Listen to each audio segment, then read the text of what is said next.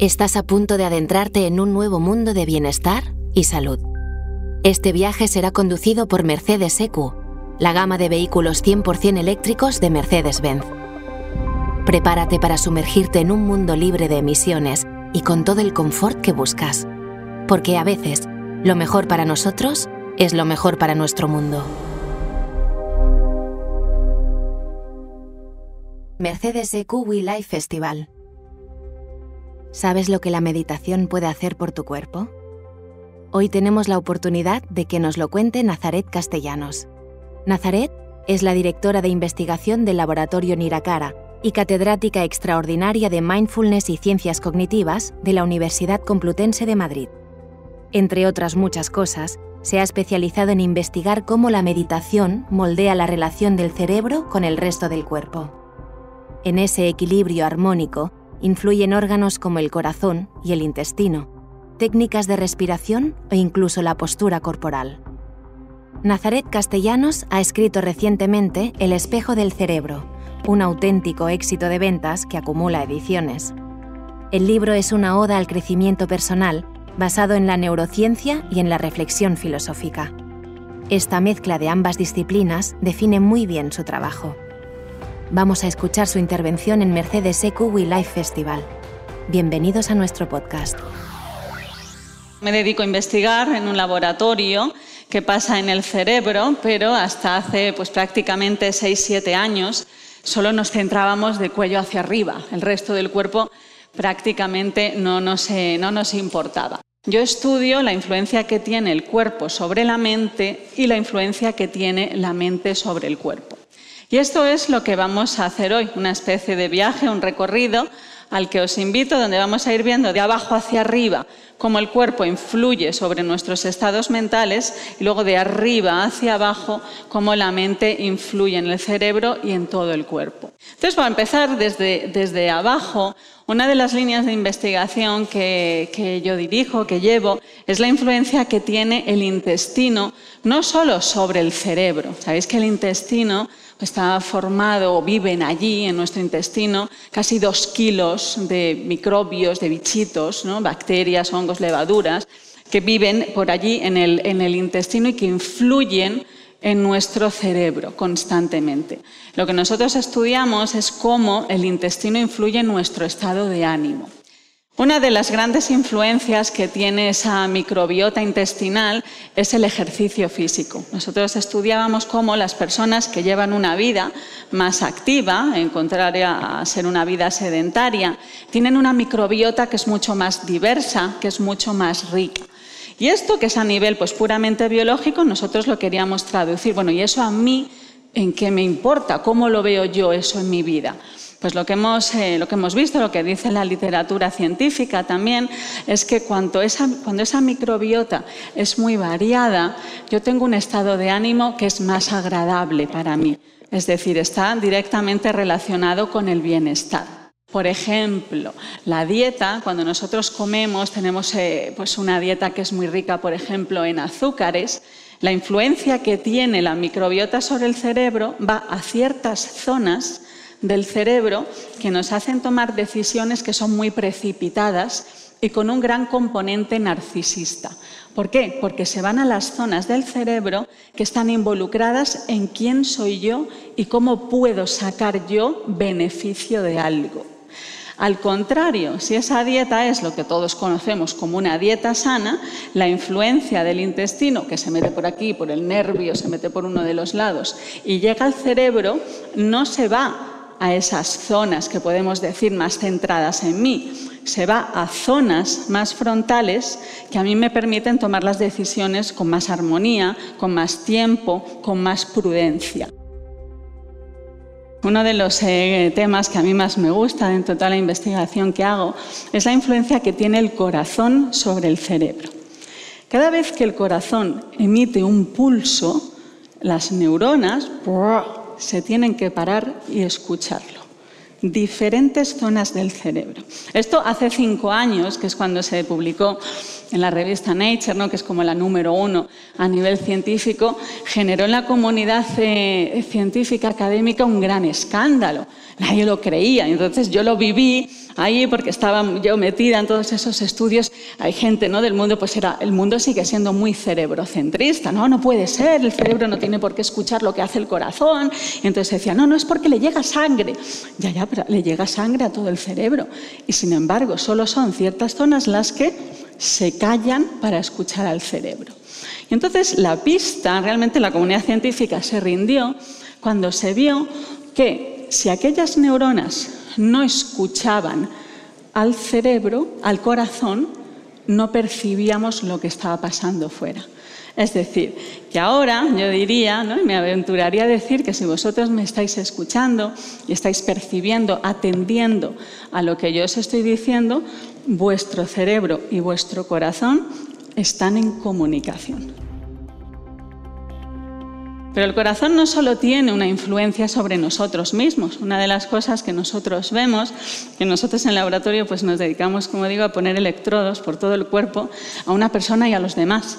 Cuando nosotros estamos comunicándonos con cualquier persona, hablando de lo que sea, hay una comunicación entre los corazones. ¿Se ha visto que se sincronizan o no?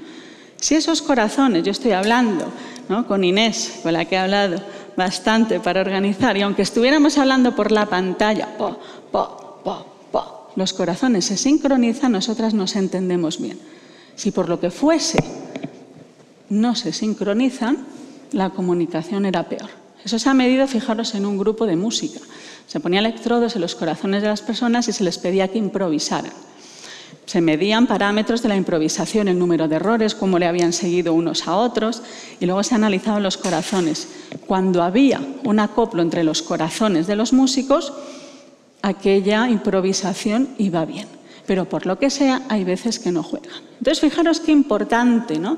Esto es uno de los temas que a mí me parece más fascinantes y donde creo que la investigación debe poner muchos más recursos, porque estamos hablando ¿no? de que la sociedad pues la formamos todos como una comunicación inmensa entre todos nuestros cuerpos. Esto se llama la coherencia fisiológica. A mí me parece una de las eh, cosas que va a ser, como yo creo, más revolucionario desde el punto de vista científico y que yo creo que puede tener muchísimo impacto a nivel social. Relacionado con nuestro corazón, ¿verdad? con el sistema eh, cardiovascular, tenemos el sistema cardiorrespiratorio. Nosotros estamos estudiando, y esto ya hay mucha literatura hecha, cómo influye cómo respiremos sobre la dinámica del cerebro. Cada vez que nosotros inspiramos, hay ciertas zonas del cerebro que se activan. ¿Quiénes son? Las zonas de la memoria, las zonas de la atención y las zonas del procesamiento de las emociones. Pero, y ahí es donde viene el truco a nivel científico, esto solo sucede si nosotros respiramos por la nariz. Si yo respiro por la boca, el cerebro no se entera. Fijaros qué, bonito. Esto, pues a nivel científico, como os digo, pues era como súper llamativo. Pero esto ya lo sabían otras tradiciones desde hace miles de años. Por ejemplo, los egipcios. Los egipcios consideraban, tenían un libro precioso, que es el libro de las respiraciones, que Isis escribe a su hermano, donde le dice, tú quieres ser longevo, tú quieres vivificar tu alma, aprende a respirar. Y ella le dice, inspirar por la nariz es tomar el aliento de la vida expirar es morir. Y así tiene muchísimas, muchísimas eh, metáforas que yo creo que nos sirven de inspiración a los que hoy estamos midiendo todo eso. Estamos escuchando la ponencia de Nazaret Castellanos en el podcast de Mercedes EQ We Life Festival. Nos ha explicado conceptos tan interesantes como la coherencia fisiológica. Ahora vamos a continuar descubriendo las vías que existen de comunicación entre nuestro cuerpo y nuestra mente. Cuando respiramos por la boca de forma habitual, los sistemas emocionales no carecen de diques de contención. Fijaros qué, fascinante, desde el punto de vista anatómico a mí me parece que es precioso ¿no? que veamos el cómo a través de nuestro propio cuerpo tenemos muchísimas herramientas para acceder a nuestra capacidad de, de control de la atención, nuestra capacidad de memoria, saber gestionar mejor las emociones. ¿Y esto qué nos lleva? Pues que imaginaros, ¿no? La influencia que tiene el cuerpo sobre la mente, se estima que el 90% de la sociedad respiramos mal. Fijaros qué tremendo. Respiramos mucho más por la fosa derecha que por la izquierda. Cuando respiramos más por la fosa derecha, se activa más el cerebro izquierdo. Y al revés pero la mayoría respira mucho más por la fosa derecha que por la izquierda. Esto es algo que yo empecé a investigar hace tres años, ¿no? el cómo respiramos y cómo influye en la dinámica neuronal. Y me sorprendía, ¿no? a mí me parecía una de las preguntas que yo me he ido haciendo a lo largo de todos estos años, es que yo, he estudiado muchísimos años, ¿no? me he pasado toda la vida en la universidad, digo, y ahora, a mis cuarenta y tantos años, me doy cuenta de que no sé lo básico, que es cómo respirar. Nadie te ha enseñado cómo respirar y hasta entonces, confieso, que yo nunca me había parado a observar cómo es mi propia respiración. Otra de las grandes influencias que tiene nuestro cuerpo sobre nuestro cerebro es la postura. Nuestro cerebro está constantemente interpretando cómo está mi postura. Y digo interpretando. Hasta hace 10 años se pensaba que el cerebro sabe cómo está mi cuerpo porque tiene que saber todo. Ahora lo que se sabe es que no. El cerebro interpreta cómo está mi cuerpo y dice, si está así, activo todo el sistema neuroendocrino para que se ponga nerviosa y se ponga mal. Si está así, es otra cosa. Es decir, la postura de mi cuerpo es vinculante para mi dinámica neuronal para ver cómo estoy yo. Y según eso, mi cerebro dice, porque el cerebro, ¿sabes? Una de las cosas, uno de los grandes principios de la neurociencia es que busca congruencia. Entonces el cerebro dice, ¿está así? Pues entonces hay que ponerse mal. ¿Está así? Y entonces esto nos lleva a una cosa, un fenómeno que me parece fascinante, que se ha estudiado, que es la migración neuronal. Y es, vale, estoy mal, Voy a intentar corregir mi postura. Voy, como dice Cambridge, la Universidad de Cambridge, voy a pacificar el gesto. Al pacificar el gesto, el cerebro dice, ah, entonces está mejor. Y se produce esa migración neuronal. Fijaros qué bonito. Vosotros ahora me estáis escuchando y tenemos la sensación ilusoria de que todo lo procesamos de forma instantánea. Pero entre que ha llegado mis palabras a vuestros oídos, la información va recorriendo un viaje por el cerebro y hasta que llega a la superficie ha pasado casi medio segundo, durante el cual no sois conscientes de lo que ha pasado. Siempre vivimos atrasados más o menos ese medio segundo a nivel consciente. ¿Qué quiere decir esto? Que gran parte, el 70% aproximadamente, de toda la información que gestionamos es no consciente. Es decir, nosotros no hacemos nada de forma consciente. En ese procesamiento no consciente de toda la información, lo más importante para mi cerebro es lo que le indique mi cuerpo por dentro. Hablamos de esa influencia que tiene, pues la influencia de fuera, la influencia de lo que está pasando dentro de mi cuerpo con qué hago yo con todo eso.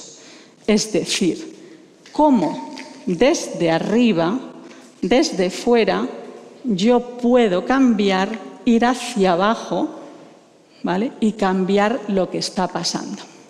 Una de las formas que hay de estudiar esto es la neurociencia de la meditación, que es lo que nosotros hacemos en el laboratorio. Vemos cómo cambia el cerebro y el cuerpo de las personas que practican meditación. ¿Por qué? porque practicar meditación es un acto consciente, es decir, voluntario, de dirigir tu atención hacia donde tú quieras. Sabéis que la atención involuntariamente, sin que yo lo quiera, va a tender a irse. Muchas veces, muchas veces, esto lo medimos nosotros en el laboratorio, porque de repente el estómago hace no sé qué, porque el corazón hace cual, porque se desconecta, porque respiro por aquí, papá. Y entonces, sin yo quererlo, de repente me voy detrás de un pensamiento. Pero mi voluntad es, no, tengo que atender a las sensaciones de la respiración. Y sin que yo me dé cuenta, me voy una y otra vez.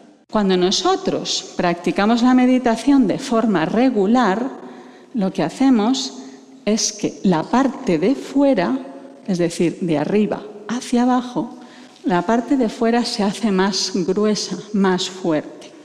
Lo que se mide en los laboratorios es que una persona que medita de forma regular aumenta su corteza y sobre todo su corteza frontal.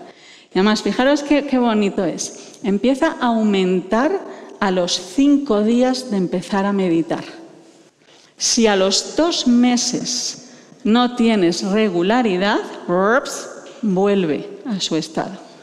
Es decir, fijaros lo importante. Lo que dice la, literatura científica es que aproximadamente pues hay que meditar una media hora al día. Y entonces va creciendo esta zona, va creciendo, va creciendo. En el cerebro se empiezan a generar unos escudos electromagnéticos que frenan las distracciones empiezan a frenarlos, empiezan a frenarlos. Entonces, a medida que vamos tomando más experiencia en la meditación, surgen más escudos que van frenando las distracciones, más y más y más y más. Cuando ya sabemos meditar muy bien, esos escudos desaparecen. Fijaros que esto es, esto es muy bonito. Pero el cerebro empieza a crecer por aquí. Si nosotros no tenemos conciencia corporal, no nos damos cuenta de esos cambios. ¿Y por qué nos es beneficioso? Porque el cuerpo, como digo yo, el cuerpo se da cuenta de lo que el cuerpo sabe lo que la mente aún no se ha dado cuenta. El cuerpo empieza a notar los cambios. El cuerpo para mí nos trae al presente y pone una serie de condiciones que a mí me van a hacer pues que esta situación sea más fácil, más difícil, más agradable, más desagradable, lo que sea. Para mí la neurociencia es un baile con uno mismo, es un baile entre las condiciones que genera el cuerpo y cómo yo también le hago bailar. Ha sido un gusto escuchar la pasión que pone Nazaret Castellanos en todo lo que hace. Una suerte conocer, gracias a ella, la importancia de la conciencia corporal y de la meditación. Puedes aprender sobre otros temas tan interesantes como este en las próximas entregas del podcast Mercedes EQ We Life Festival. Muchas gracias por estar ahí.